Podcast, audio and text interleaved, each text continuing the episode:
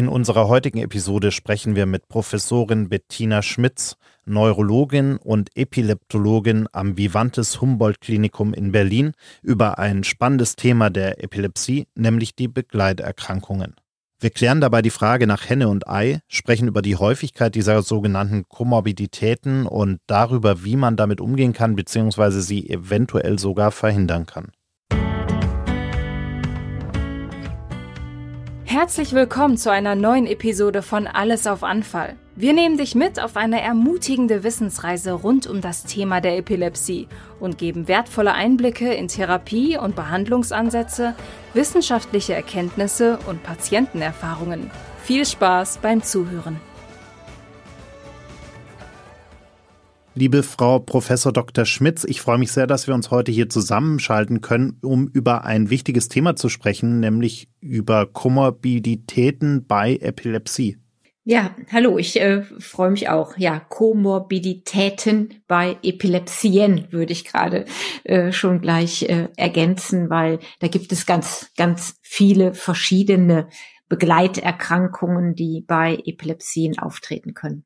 Genau, fangen wir vielleicht gleich da mal an. Wie häufig sind denn diese Komorbiditäten überhaupt? Sehr häufig. Ich will jetzt gar keine Zahlen nennen, aber wenn man gut guckt, äh, Patienten sorgfältig äh, befragt, dann sind ja, ich sag mal, statistisch vielleicht die Hälfte der Patienten tatsächlich betroffen äh, und haben die eine oder andere Komorbidität, Begleiterkrankung. Das sind ja nicht immer ganz schwere Erkrankungen, es können auch leichtere Störungen sein.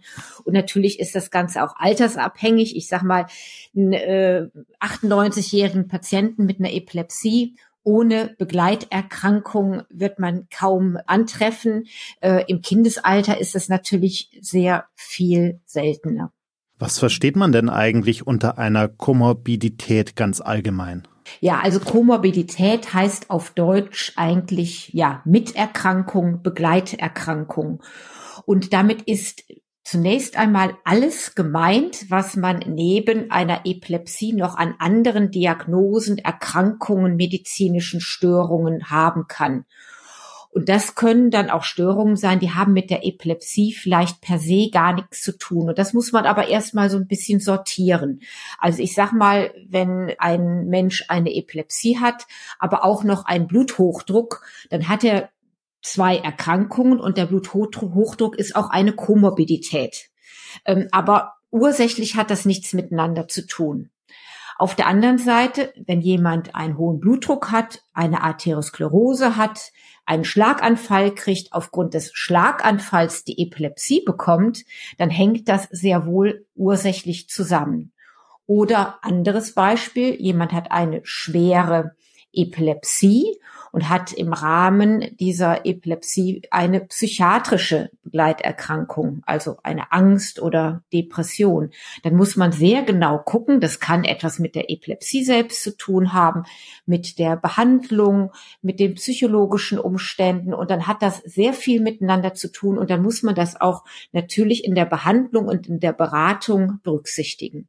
Was sind denn die häufigsten Begleiterkrankungen, wenn wir uns das im Kontext der Epilepsie anschauen? Das häufigste und aus meiner Sicht wichtigste sind die psychischen äh, Störungen, die psychiatrischen Erkrankungen. Das ist etwas, was wir lange vernachlässigt haben und wo wir nicht so genau hingeguckt haben. Aber da hat es in den letzten Jahren viele Untersuchungen zugegeben, die gezeigt haben, dass das extrem wichtig ist. Und das ist etwas, was tatsächlich auch bei Frauen, bei Männern, äh, bei jungen und bei alten Menschen mit ähm, Epilepsie vorkommen kann. Es gibt auch noch andere Komorbiditäten. Ich habe es äh, gerade schon mal angedeutet. Eben viele Patienten haben epileptische Anfälle im Rahmen von ja, Schlaganfällen, vaskulären Erkrankungen.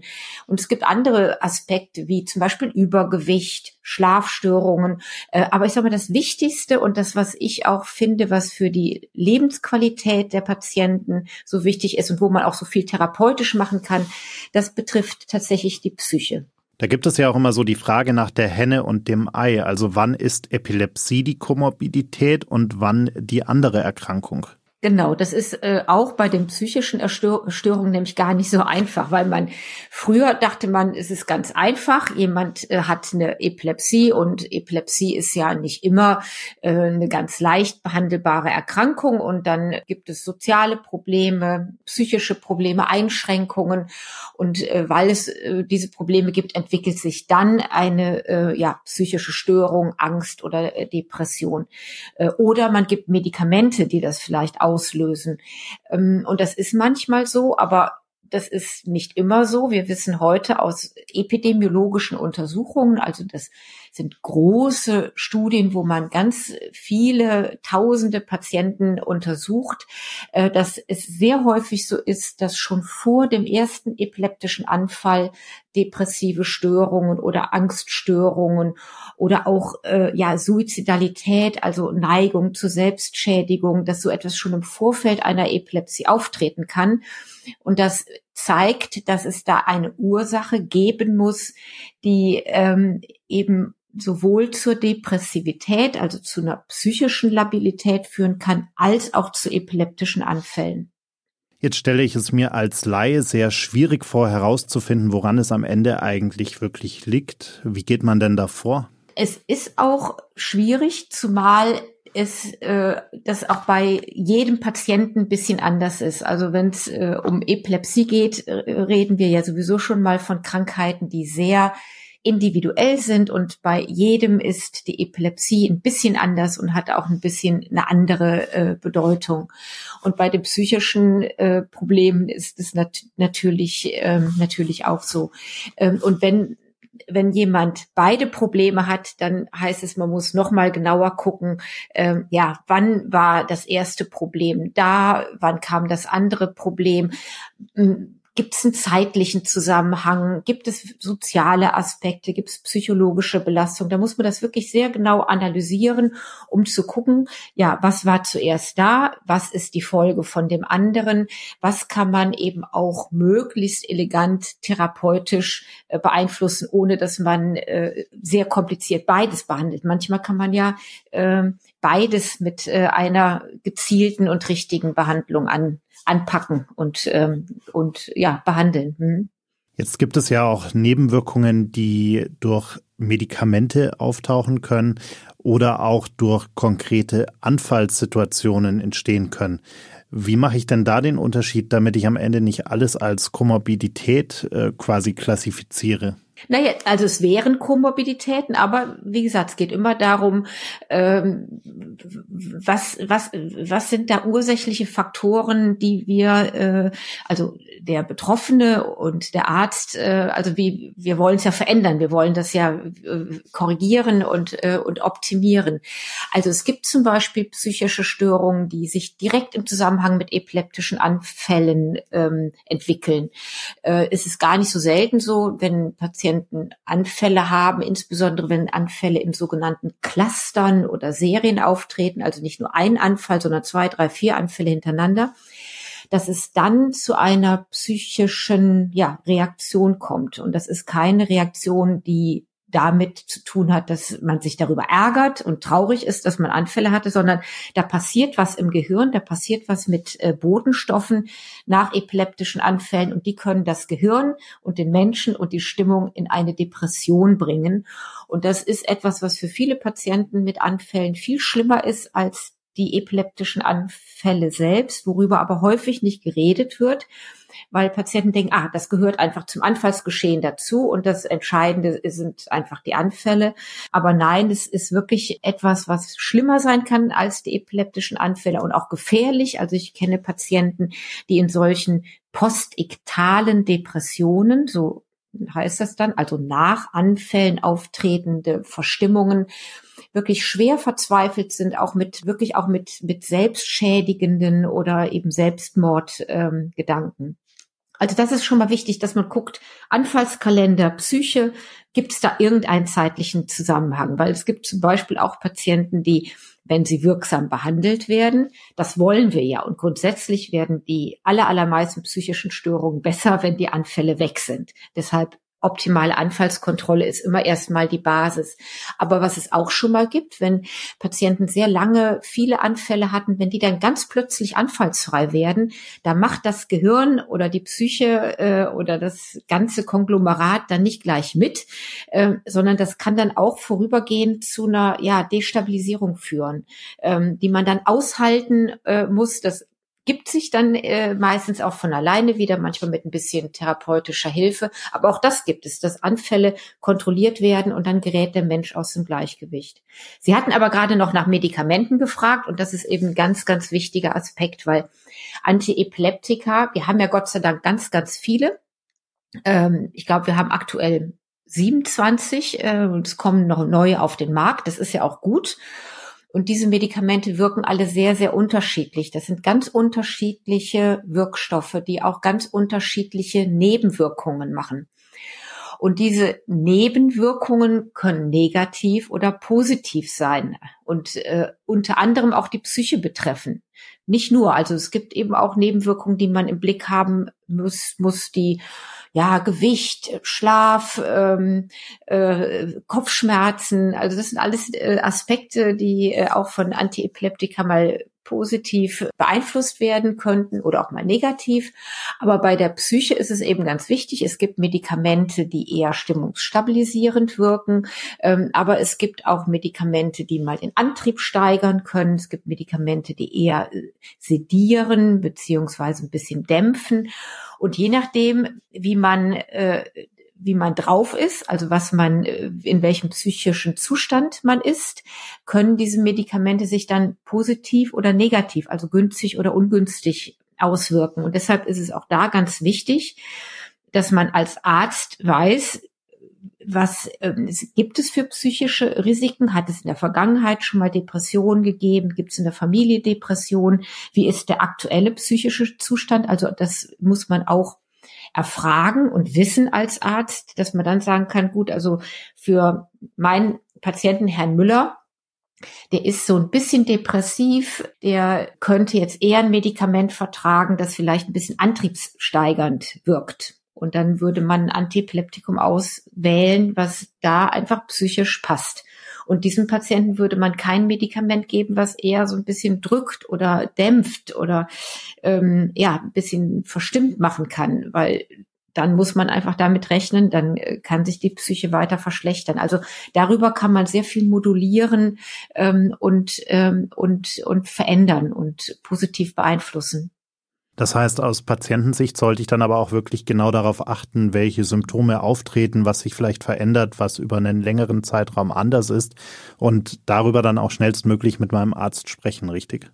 Ja, ganz richtig. Und da ist ja in den letzten Jahren auch schon ganz viel jetzt so aus psychiatrischer äh, Seite gemacht worden, damit äh, über Depressivität und Depressionen auch stärker aufgeklärt wird, weil äh, Depressionen sind auch bei nicht Epilepsie äh, Menschen sehr, sehr häufig und werden häufig nicht angemessen äh, behandelt. Einmal, weil sich manche Menschen schämen, äh, über ihre Depression und denken, sie wären da selbst dran schuld und äh, sie müssten sich da selbst aus äh, dem Sumpf ziehen, aber auch, weil manche Symptome der Depression schwer ähm, erkennbar ist, weil eine Depression sich nicht immer darin äußert, dass man traurig ähm, und äh, lebensmüde ist, ähm, Manchmal sind es körperliche Symptome, mit denen sich eine Depression zeigt, äh, eine allgemeine Mattigkeit. Also es wird jetzt ja viel von Fatigue, Burnout äh, äh, gesprochen. Also so etwas kann auch schon mal durch eine Depression kommen, aber auch Konzentrationsstörungen, Inappetenz, also dass man keinen Appetit mehr hat. Ähm, das können alles Zeichen einer Depression sein und und so ein ganz wichtiges Warnsignal ist, wenn einem einem Dinge, die einem normalerweise viel Spaß machen. Also, sag mal, ich bin jetzt Handballfan. Übermorgen spielt Hamburg gegen Gummersbach. Da gucke ich natürlich zu. Äh, wenn ich mich dafür plötzlich nicht mehr interessiere, dann, ähm, dann, dann stimmt was nicht. Also wenn man zu nichts mehr Lust hat und auch zu den Dingen, an denen man eigentlich wirklich viel Interesse hat, das ist ein wichtiges Warnsignal. Das heißt, äh, und wenn sowas ist, dann muss man drüber sprechen. Weil man sieht den Menschen eine Depression nicht an. Wenn jemand dick wird, dann weiß ich als Arzt, oh, äh, da ist was nicht äh, in Ordnung, ohne dass ich da äh, lange nachfragen muss.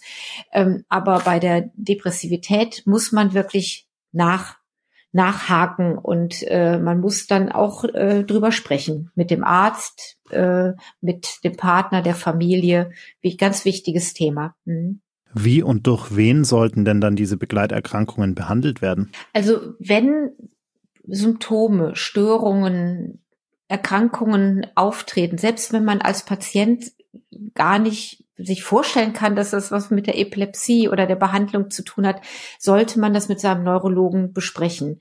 Ähm, weil es gibt auch mal seltene Nebenwirkungen von Medikamenten und Dinge, die im Zusammenhang mit einer Epilepsie auftreten könnten. Das sollte man mit dem Neurologen besprechen. Also ich sag mal hormonelle Störung, Haarausfall, ähm, vielleicht Dinge, wo man erst denken würde, naja, da gehe ich zu einem ganz anderen Facharzt. So etwas kann durchaus mal mit der Epilepsie oder der Behandlung im Zusammenhang stehen. Deswegen sollte man das eben auch mit dem Neurologen besprechen und dann schauen, sollte dann noch mal ein Fach Facharzt äh, äh, hinzugezogen werden.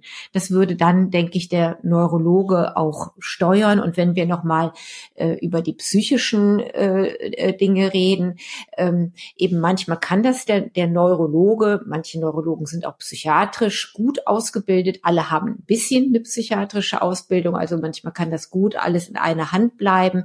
Äh, aber natürlich gibt es dann auch nochmal psychiatrisch spezialisierte Kollegen und eben auch immer ganz wichtig, hilfreich, äh, Psychotherapeuten. Ähm, manchmal ist es auch der Sozialarbeiter, die Sozialarbeiterin, die da vielleicht helfen kann, ein wichtiges Problem im Leben zu lösen. Also das ist sicherlich alles etwas, was man mit äh, dem Arzt äh, in die richtigen Wege lenken kann. Gibt es denn Begleiterkrankungen, denen man vorbeugen kann, also wo behandelnde Ärzte vielleicht schon Vorsorge treffen können, damit es gar nicht erst zu so einer Erkrankung kommt? Also ich sag mal, das äh, Wichtigste und das, was wir äh, ja immer anstreben, ist, dass man sich von der Epilepsie nicht äh, äh, ohne guten Grund äh, einschränken lassen sollte. Also dass man aktiv bleibt, äh, all das, was jetzt nicht mit einem ähm, epilepsiebedingten hohen Risiko einhergeht, äh, wirklich auch weitermacht, beruflich, privat, ähm, sportlich äh, aktiv bleibt. Sport ist äh, klingt banal, aber äh, ist eine ganz wichtige Prophylaxe für oder gegen psychiatrische Erkrankungen und natürlich auch gegen, ich sag mal, Gewichtszunahme, metabolische Störungen. Aber die allgemeine Aktivität, das normale, gesunde, balancierte Leben ist die äh, tatsächlich die wichtigste ähm, Prophylaxe. Ausgewogene Ernährung. Es gibt ja auch mal Medikamente, die einen Vitaminmangel äh, mit begünstigen können. Da reden wir jetzt von den alten Medikamenten, die ja heute also zumindest nicht mehr primär eingesetzt werden, die sogenannten enzyminduzierenden Medikamente. Aber ich sag mal, äh, balanciertes, gesundes äh, Leben mit ausreichend Sport, das ist eigentlich schon die wichtigste Prophylaxe. Welche Rolle spielt denn eigentlich das soziale Umfeld des Patienten bei solchen Begleiterkrankungen? Und gibt es etwas, das Angehörige oder Freunde tun können, um hier auch zu unterstützen? Wieder äh, eine ganz äh, wichtige Frage oder ein wichtiger Aspekt. Ja, klar, die sind alle äh, total wichtig. Also erstmal natürlich in der Prophylaxe, also Menschen ohne Freunde, ohne soziale Aktivitäten, äh, das geht nicht lange gut. Also erstmal ist das äh, einfach extrem wichtig in der Prophylaxe. Aber ähm, ich sag mal, bei Menschen, die vielleicht zu psychischen Störungen, zu Depressionen, Ängstlichkeit neigen, ist es auch immer äh, wichtig, dass sie mit einbezogen werden, wenn man eben therapeutische Dinge modifiziert, also neue Medikamente einsetzt. Äh, und manchmal sind es ja Medikamente, die vielleicht doch auch mal eine psychische Verschlechterung machen können, äh, so dass es dann immer gut ist, wenn der Patient, also der Betroffene mit den Angehörigen drüber redet. Manchmal kommen die Angehörigen auch mit in die Sprechstunde. Dann ist es auch schon mal gut, wenn man äh, sozusagen alle relevanten Personen über mögliche Nebenwirkungen auf klärt und eben auch sagt, Mensch, wenn sich das in die oder die Richtung entwickelt, dann bitte nicht den Termin in sechs Monaten abwarten, sondern dann rufen Sie bitte gleich an und dann kommen Sie und dann ähm, ändern wir das, äh, ändern wir was, weil es dann doch offensichtlich unverträglich ist. Also das ist auf jeden Fall extrem wichtig, äh, da Freunde, Familie mit einzubeziehen. Je länger ich Ihnen zuhöre, desto öfter leuchtet bei mir das Wort Aufklärung auf. Äh, wird denn da eigentlich aus Ihrer Sicht von den behandelnden Ärzten genug getan, damit Patienten auch das nötige Wissen haben? Oder muss man da als Patient vielleicht auch selber noch ein, zwei, dreimal öfter nachfragen, um auch wirklich alle Infos zu bekommen? Wir empfehlen immer, dass sich alle Beteiligten am Anfang der Erkrankung besonders viel Zeit lassen. Also einmal, um wirklich auch die Anamnese, äh, äh, die, die, all die Aspekte, über die wir jetzt gesprochen haben, die psychiatrische Vorgeschichte, Begleiterkrankung, die soziale Situation, was bedeutet eine Epilepsie jetzt für diese oder andere Aktivität, was hat man für Pläne im Leben, äh, spielt äh, da die Epilepsie eine Rolle, wie ist es mit der Familienplanung, Planung, ähm, dass man all die Aspekte, äh, die individuell im Moment, aber auch perspektivisch wichtig sind, dass man die am Anfang möglichst auch mal ausführlich bespricht. Ähm, trotzdem ist es so, wenn man äh, an einer Epilepsie ähm, erkrankt und äh, selbst wenn ich mir äh, dann äh, in, der ersten Woche zwei Stunden Zeit nehme, um über alles zu reden, was ich denke, was für den Patienten wichtig ist, man kann das gar nicht alles aufnehmen. Das ist, man ist manchmal auch psychologisch äh, beeinträchtigt, weil man äh, das alles noch verarbeitet. Äh, es ist dann vielleicht auch alles ein bisschen medizinisch äh, kompliziert. Ähm, also, und man vergisst natürlich auch viel. Man versteht Dinge auch schon mal falsch. Das heißt, man sollte sich als Patient, ähm, also A, soll man nachfragen, wenn man was nicht verstanden hat. Auch da ist es manchmal gut, äh, jemanden mitzunehmen, der noch mithört, der Dinge dann auch nochmal erinnert. Dann kann man auch nochmal nachbesprechen oder auch der nochmal Dinge fragt und sagt, Mensch, für äh, meine Freundin ist aber das Thema noch wichtig. Äh, das äh, hat sie sich nur nicht getraut zu fragen. Ähm, aber es gibt ja auch andere Möglichkeiten, wie man sich informieren kann. Also inzwischen gibt es ja wirklich auch sehr viel äh, gutes Informationsmaterial. Ähm, ich selbst bin jetzt bei der Stiftung Michael ähm, ähm, auch aktiv und da äh, ähm, haben wir sehr viele äh, Broschüren zu vielen wichtigen Themen, aber eben nicht nur von der Stiftung Michael. Also das äh, gibt es von Selbsthilfeverbänden ähm, und von äh, der Industrie es gibt wirklich sehr viel Informationsmaterial ähm, ich sage mal auch zertifiziertes Informationsmaterial, wo man sich ähm, schlau machen kann ähm, und sollte. Und äh, da ist es eben auch wichtig, dass man wirklich auch versucht, alle Informationen zusammenzuhalten, dass man Arztbriefe, Befunde ähm, sch schön sammelt und äh, das alles übersichtlich hat. Auch da gibt es inzwischen digitale Hilfen, Apps, die das ein bisschen erleichtern oder auch moderner machen, so dass man da wirklich auch äh, als Patient ähm, die Kontrolle ähm, über äh, die äh, eben relevanten Daten hat, wenn es dann mal zum Arztwechsel zum Beispiel kommen sollte. Ja, vielen Dank, Frau Professor Dr. Schmitz, dass Sie sich die Zeit genommen haben, um uns hier ein paar Antworten und Einblicke zu geben und damit dem einen oder anderen Patienten, der uns zuhört, vielleicht auch helfen zu können. Ja, habe ich sehr gerne gemacht. Vielen Dank fürs Zuhören. Dir hat diese Episode gefallen und du möchtest mehr davon? Folge uns bei Spotify, Apple Podcasts, Google Podcasts oder wo auch immer du gerne Podcasts hörst. So verpasst du auch keine der kommenden Episoden. Dieser Podcast wird unterstützt von der Angelini Pharma Deutschland GmbH.